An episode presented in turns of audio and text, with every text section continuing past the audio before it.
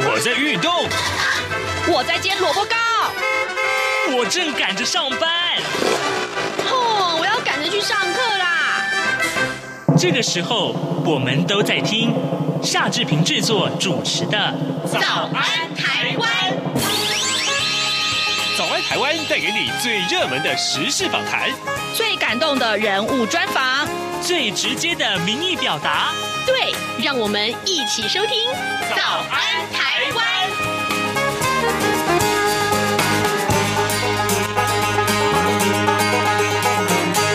早安，台湾！我是夏志平。今天是二零二一年的十月十八号，星期一。今天志平要跟您锁定性别平等这个话题。待会儿呢，我们会在德先生这么说这个单元里面为您来连线啊，台湾性别平等教育协会的种子讲师，呃，卓耕宇卓老师，我们请呃卓老师呢跟大家来分析啊，在上个礼拜我们看到，呃，高雄某一个医专里面也发生了三位教职员工啊，他们就在办公室里面嘲笑呃这个打扮比较女性化的男学生，呃，这件事情呢，其实在志平来看，呃，影响性非常的大，呃，在第一线的所谓的性平教育的环境里面，居然有。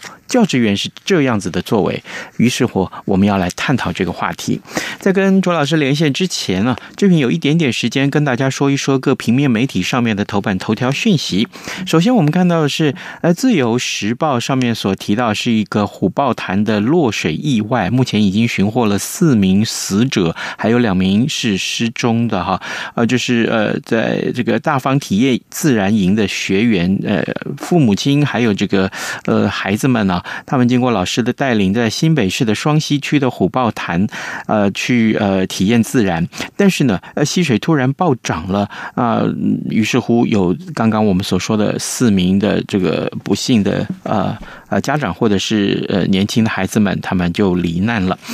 嗯、但是呢，呃，《自由时报》还有几则重要的新闻是放在头版上面。我们首先看到金融市长林佑昌他说要删除地制法。什么叫地制法？就是地方制度法的人口门槛啊。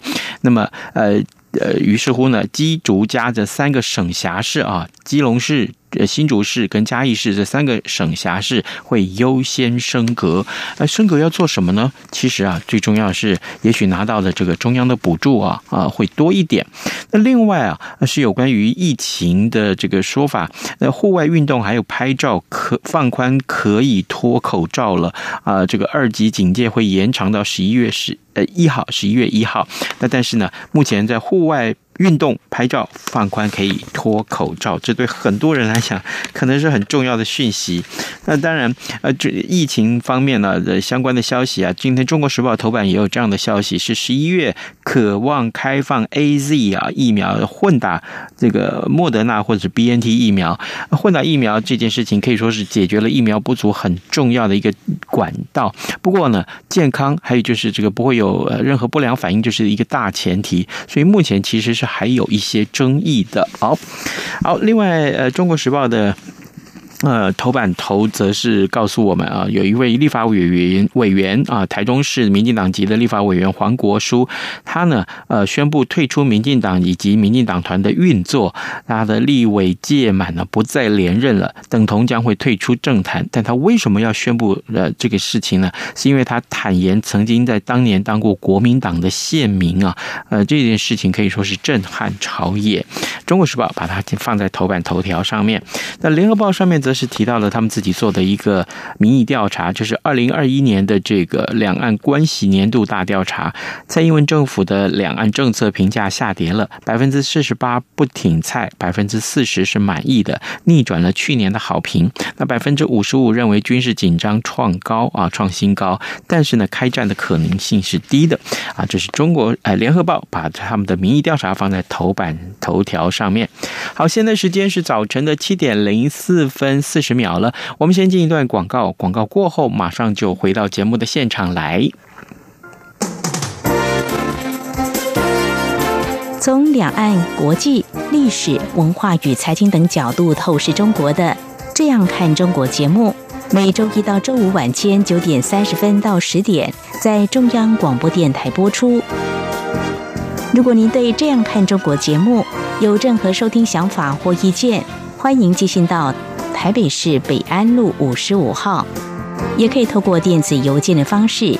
节目有两个信箱：二零二零 at rti 点 org 点 tw，或是二零二零零二零三 news at gmail.com。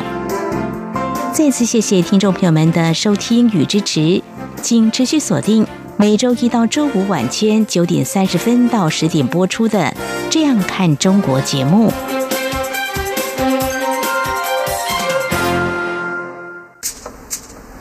早安，台湾，正吃着什么样的早餐？吐司加火腿蛋，咬一口，然后收听中央广播电台。德先生这么说。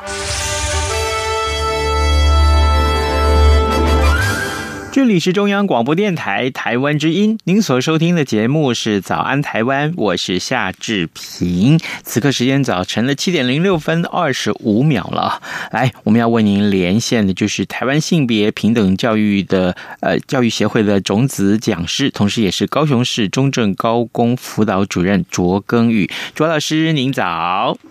志平早安，各位听众朋友早安，谢谢老师再度接受我们的访问。老师，我先跟您借用三十秒的时间来跟听众朋友说一说这则新闻啊，就是在媒体的报道说，高雄某个医专啊，有三名教职员在教务处办公室里面直接嘲笑谈论起这个打扮比较女性化的男学生，呃，这个对话里面不但是称说，哈，他怎么那么明显？那长家里长辈都可能怎么可能不知道啊？啊，甚至于还有人揶揄说。还有，连萧煌奇啊，听他说话都知道。我们知道萧煌奇是一位视障歌手啊。其实这是已经是涉及一个不当的言论了。那么这则新闻是让一让人非常匪夷所思啊。学校是宣导教育呃性别平等教育的这个第一线，但发生这样的事情怎么办？所以呢，老师，我想先请教您啊。嗯，性别平等法早就是在二零零四年就已经实施了。那么十多年来还经过了。几次的修正啊，那这个新闻里面的三位教职员，他违反了性平法里面的哪些个条文？那有了违法的行为，那接下来处理的流程又是什么呢？嗯，呃，谢谢志平的说明。这个事件的确凸显了一个，我觉得在校园里面，我们过去十年，呃，性平法从二零零四年通过到现在，其已经你看十几年下来，十六七年下来，呃。几乎前面十年都花了很多心力时间在培训校园里面的老师有能力去处理，譬如说性侵、性骚扰，嗯，或性霸凌相关的事件。那这些事件都已经很具体的发生了遗憾。但是呢，其实呃，十年之后，我们渐渐的开始回归性平法的精神去讨论第二章跟第三章。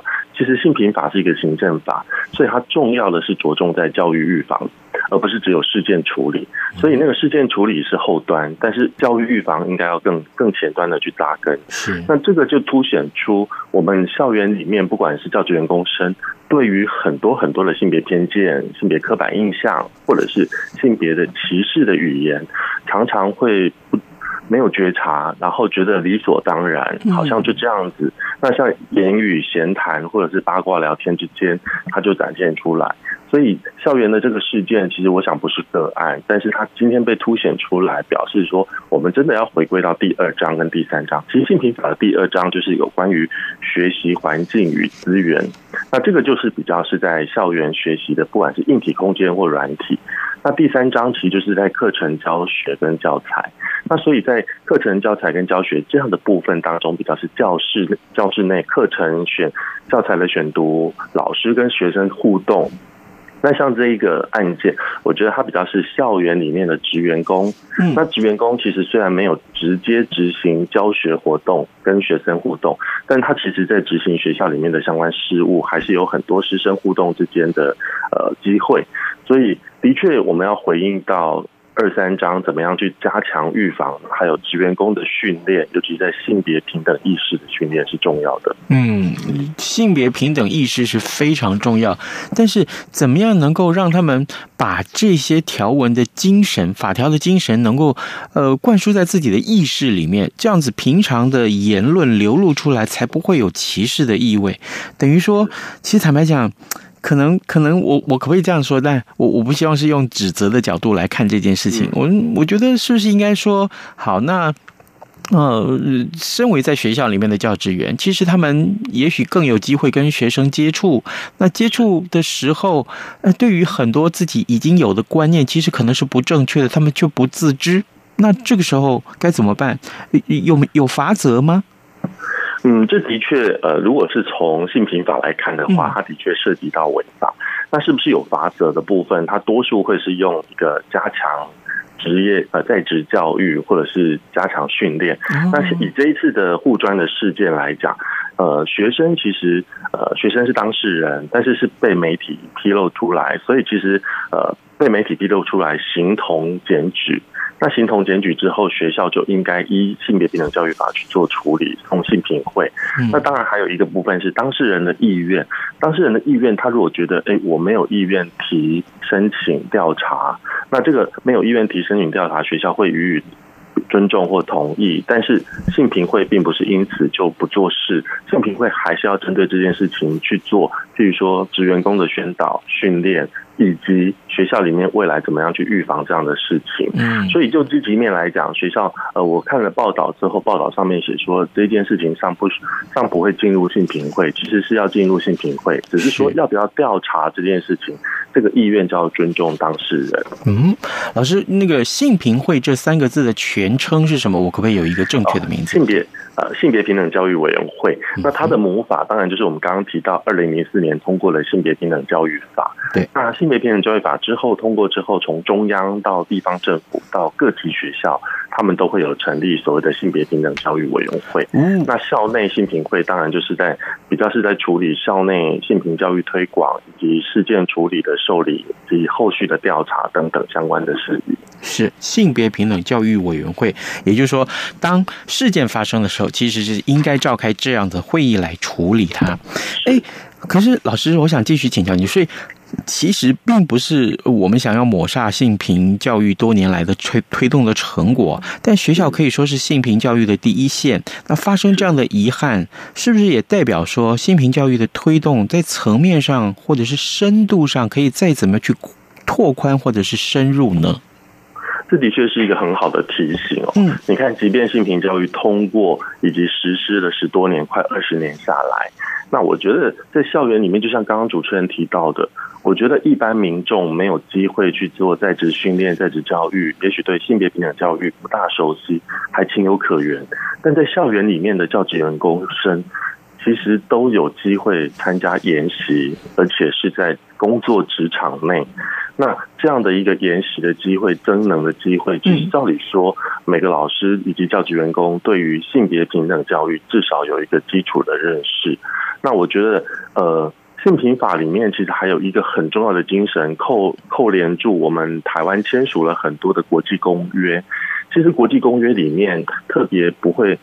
虽然没有特别去定义什么叫歧视，但是因为他们会基于国际公约适用在各个不同的宗教背景、文化背景、社会经济政治脉络背景的国家，所以他们其实就会特别去定定几个不同的呃非常具体的呃。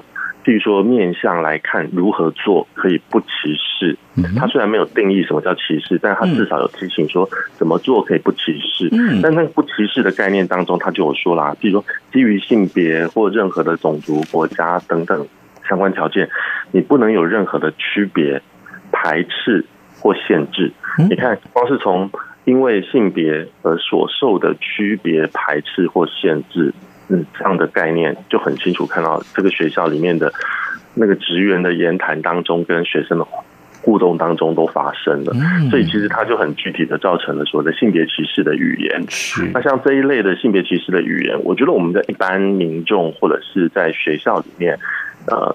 我觉得都有不同程度的学习，但是我们真的在学校里面工作的人，要特别的有敏感度，这样的性别友善的敏感度很重要，是要特别有敏感度。我们特别指的就是在学校里面工作的呃相关的教职员，因为每天都跟学生交接触嘛。那如果说我们可以真的是身体力行，其实对于呃落实性别平等教育这件事情来讲是非常重要的啊。而且职员工还有老师都会面对各种不同差异的孩子，那我觉得每一个学生每一个差异都需要被尊重跟拥抱。嗯，你特别要被尊重跟拥抱，这句话讲的非常非常好啊！尊重跟拥抱。呃，各位听众，呃，今天早上志平在节目中为您连线访问台湾性别平等教育协会的种子讲师，同时也是高雄市中正高工辅导主任卓耕宇。我们请卓老师呢，呃，再一次在节目里面跟大家一块儿分享有关于呃之前我们刚刚所提到的，有关于在高雄某个医专呢里面有三位教职员工，他就在教务处的办公室里面嘲笑，呃，打扮比较女性化的男学生。当然，这相关的言论呢，我们看到这段影片，然后我就看到这些文字的叙述，心里面是觉得很遗憾、很不舒服啊。呃，接下来我想请教老师，就是平常啊，您在呃各地去宣导呃性别平等教育，那来上课的学员啊，呃，通常他的身份是什么？那他们最常提出最多的问题是什么？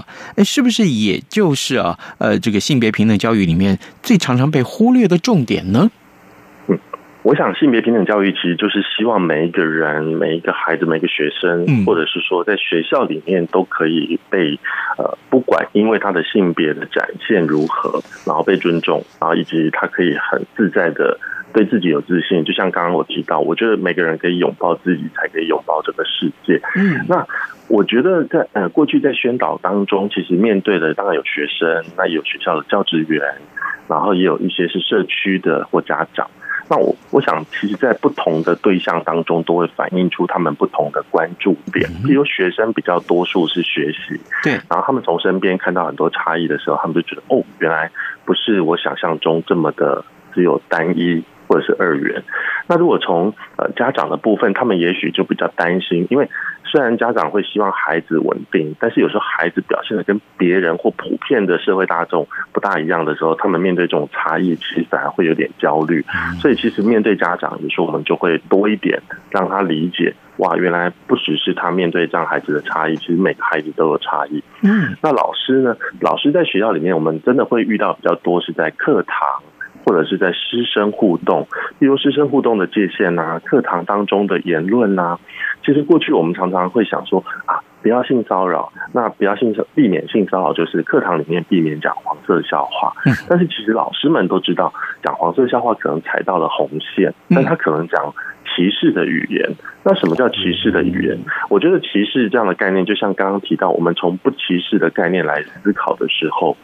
会比较全面，但是如果从歧视的概念来看，有点各说各话，嗯，就会说老师觉得，诶，我没有歧视啊，我只是站在我的观点。那学生听了可能觉得他是一个不舒服的语言，所以让让我觉得我有被歧视，所以常常会各说各说各话。但是其实我们每个人如果从诶怎么做可以不歧视，那我是不是能做到这些？好像就比较能够去涵盖到，诶，我好像的确这样的语言有排除掉。一些人，或者是对于某些人的权益是剥夺的等等。那我觉得，对于各种不同的对象或社区民众，其实宣讲他们当然在关注的议题都不同，但是其实最重要的一个核心的概念就是性别平等的价值。也就是说，我们怎么样去认知哦？譬如说，过去长期视为理所当然的这些事情，是不是铁板一块？譬如说，呃，性别的角色的分工，早期是。男主外女主内，但是你看我们现在的社会当中有很多的呃各种不同生涯发展的性别的人，我觉得他已经不赚不只有男主外女主内。那其实过去可能学校里面常常会看到哦，男生要念理工啊，女生要念人文啊，感觉好像比较适合。但是其实现在都会就兴趣发展以及他未来想做的事情来评估，而不是做性用性别来做做一个。分分隔。所以我觉得这些改变都是反映出我们在性别平等教育当中，其实越来越能够让每个人自在的开展自己，而不是因为自己的性别而受限。哎，老师，你的解说非常让我认同啊！怎么回事呢？因为我想把我自己的例子也举出来给大家看。那因为啊，从前我们总是，我记得我小时候，大家总会认为说啊，这个对您刚刚所说的男主外女主内，所以呢，这个爸爸回到家里面，其实就翘着二郎腿啊，叼着烟，看着报纸，等着吃饭了。那妈妈在家里每天要烧饭，可是啊，如今社会情况已经改变了。我呢？呃，因为下班下的早啊，早上来上班上的早，那我的晚上回家的时候，我自我要烧饭的啊，烧饭了之后，那很多人，我的朋友啊，或者这个呃我们的同事啊，这样说哦，夏志平，你在家是要烧饭的哟，哦，那你是新好男人，这是不是其实就是一种转变呐？就是大家会觉得说，哦，这不是我从前男人是君子要远庖厨啊。那现在会下厨的男人叫新好男人了。其实这是一种，就像我们、嗯、我们过去的教科书也是这样，从小我们也是这样被教导，说妈妈早起忙打扫，爸爸早起看书报。怎么会是爸爸看书报，妈妈忙打扫？不是应该家里的家务劳动大家共同分担吗？对。然后后来你就会发现，哎，他开始慢慢被修正为妈妈早起做早操，所以就好像让。妈妈、爸爸都有不同的休闲运动，但是其实你看，光是教科书的修订这件事情，就已经是花了好多时间，因为他要看着这个社会的性别平等的发展脉络，他才慢慢的去被迫了修正。那从过去到现在，其实从很多地方，为什么课程教学跟教材这么重要？就是因为我们如果把这些教材视为理所当然，那比如培育出下一代，他的。价值思考又被受限了，所以其实你就会发现说，嗯，这个性别平等其实有趣的地方是，它的确是个动态的平衡，它是不断不断的因为社会的脉络而有很多很多的调整，但是它有一个核心的思想是希望每个人都可以平等的被对待。嗯，动态的平衡啊，重点是在每一个人都要受到平等的对待。各位听众，今天早上志平为您连线访问台湾性别平等教育协会的种子讲师，同时也是高雄市中正高工的辅导主任卓耕宇。我们请卓老师呢，呃，在节目里面跟大家分享啊，有关于性别平等教育啊，在整个宣导的过程，其实我们看到很多特殊的经验啊。也许大家呃没有上过这个课，但是呢，多少也都知道这件事情其实它的重要性如何了。老师，最后我想请教您这些话题，就是也也许啊。还是有一些听众啊，听到这一类的议题，他是比较陌生的，或者他的观念就真的是根深蒂固了啊。呃，是不是我我也请老师就用您在上课的时候对所有的学员们解说的时候那种比较浅显的，而且让人家能够接受的方式，跟听众们一块儿分享说，哎。我们现在开始啊，而且重要的是，我们要来尊重性别这件事情有多重要？我们请老师开始为我们上课。好，我们用最简短的时间来讲一下概念。所以说，我们刚刚提到性别平等意识很重要，但是它其实很抽象。什么叫性别平等意识？那其实，在性平法施行细则里面特别去提到，所谓性别平等意识，就是说每个人呢开始去认同这样性别平等的价值，这是一个基础。那这个基础之后，你开始去了解，那我觉得会了解，一定是你会观察、会看到、会思考，然后才去了解到什么是不平等的现象。嗯，比如性别不平等的现象，刚刚提到男主外女主内，好像男生应该做什么，女生可以做什么，不可以做什么，这些都是一个不平等的现象。就像最近国际的事件在，在呃，我们过去有一个非常著名的事件叫马拉拉事件，马拉拉其实就是一个他。在塔利班政权当中，她是一个小女生，她要去上学。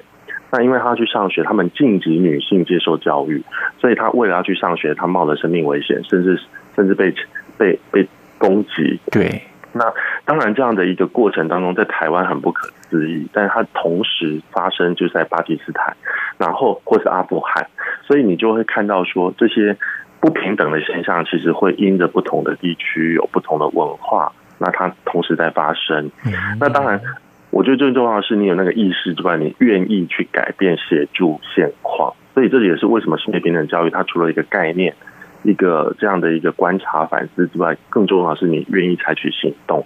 那我常跟学生们讲，就是说，你想想一下，我们在课堂里面，现在如果是一百年前的高雄或一百年前的台湾，那此时此刻你大概在做什么？嗯，比如现在是呃七点多，我是不是早起要准备往田里工作？对。那如果我今天是个女性，我可能是在家里劳动，照顾小孩。嗯准备了什么东西等等等，生活准备早餐。对，然后你的穿着打扮、言行举止，会是像现在这样子吗？可能就不一样了。对，你可能还要被强迫缠缠足或裹小脚。嗯。那为什么要缠足或裹小脚？这个到底有什么意义？嗯。所以其实那个就会看到，就是说我刚刚提到性别从过去到现在，它其实不是铁板一块，它其实不断的在变动。那这变动的过程当中，其实有很多是跟我们现在的生命经验不同，但是它根深蒂固的在影响着我们。譬如说，学校里面可能常常会看到蜡烛两头烧的职业妇女，嗯，但是我们不大会形容蜡烛两头烧的职业男性，就是说，这个光是这个名词，它就冠上哎。男性好像就是全力的拼工作，不会只那个蜡烛两头烧啊。但是蜡烛两头烧这件事情，我们多数会是在讲的是你要担心家务劳动、照顾工作，你要反呃投心于工作职场的事情，所以蜡烛两头烧很辛苦。所以光是这样的用词，我们平常的概念其实都很根深蒂固的在我们的脑袋里面。所以其实性别平等意识，它其实就是一个脑内的革命。那这个脑内的革命，其实就是。我觉得每个人都做得到，只要会思考或者愿意反思这件事情，它才是一个关键。嗯，哎，说得太好了，性别平等就是脑内革命。我愿意再把这句话再强调一次。刚刚老师所说的，各位，如果是涉及到这样子的一个观念的改变，而且是根深蒂固的观念的改变，谈何容易啊！但是如果你不开始做，永远都不会有。嗯，有结果哦，甚至于不会有那个效果出来，所以啊，所以啊，这件事情告诉我们啊，呃，即便发生了像我们刚刚一开场的时候节目所说的，很让人遗憾的，在学校里面的教职员工去嘲笑女性化的男学生，如果是遇到这样子的事情，也正好就是我们。开始检视啊，性别平等教育到底有哪一块，哪一块是还没有关注过的，或者是还有哪一些观念是被大家所误解的、根深蒂固的误植者。这个时候，性别平等教育就重要了，也正好有有着像卓老师这样子的呃种子讲师，在各地不断的去宣导性别平等教育的重要性，才能让这个观念真正去落实。不过最重要的是，各位想想看，如果。就是你的孩子，或者说有如果就是你本身，你希望受到尊重吗？这是个非常非常好的问题啊！我们今天当然是非常谢谢卓老师跟我们的分享，老师辛苦您了，加油！希望大家都可以从、嗯、呃少见多怪过程当中学习到见怪不怪，这个社会就会越来越包容各种不同的差异，拥抱各种差异。对，拥抱差异，而且。不不不光是见怪不怪，我们还要尊重他。是，好，我们谢谢卓老师跟我们的分享喽，谢谢，谢谢，谢谢听众朋友。嗯哼。早安，台湾，你正吃着什么样的早餐？吐司加火腿蛋，咬一口，然后收听中央广播电台。早安，暴马仔。这里是中央广播电台台湾之音，您所收听的节目是《早安台湾》，我是夏志平。好，呃，在节目结束之前，志平还是有一点点的时间来跟大家说一说啊。这个其实今天《自由时报》头版头，其实这个影响性很大，就是基隆市长林佑昌的这个呼吁，他呼吁删除地方制度法里面每一个县市人口呃的这个门槛，就是说，如果你要成为这个呃升格的话，如果你现在只是省辖市，你要怎么去升格呢？其实人。人口是一个很重要的这个门槛，那现在他希望要删除地质法人口的门槛这件事情呢，呃，为什么要删除这个呃门槛，让大让现实去升格？其实很重要，就是一个呃经费的问题，还有就是呃获得中央给这个地方的这个经费的补助的问题啊。当然了，呃，有了更多的经费，才可能能够做更多的这个建设，是不是？啊，这个话题困扰着台湾，至少，当然，我觉得至少已经有四三四十年了。呃，地质法的修法其实兹事体大，如果有空的话，志平希望在节目里面可以跟大家来探讨这个话题。好的，今天节目时间也差不多到了，志平还是邀请大家能够上到中央广播电台的脸书上面啊，或者是我们的这个呃官网上面为早安台湾按个赞，谢谢大家的收听，明天再会喽。一样被丢弃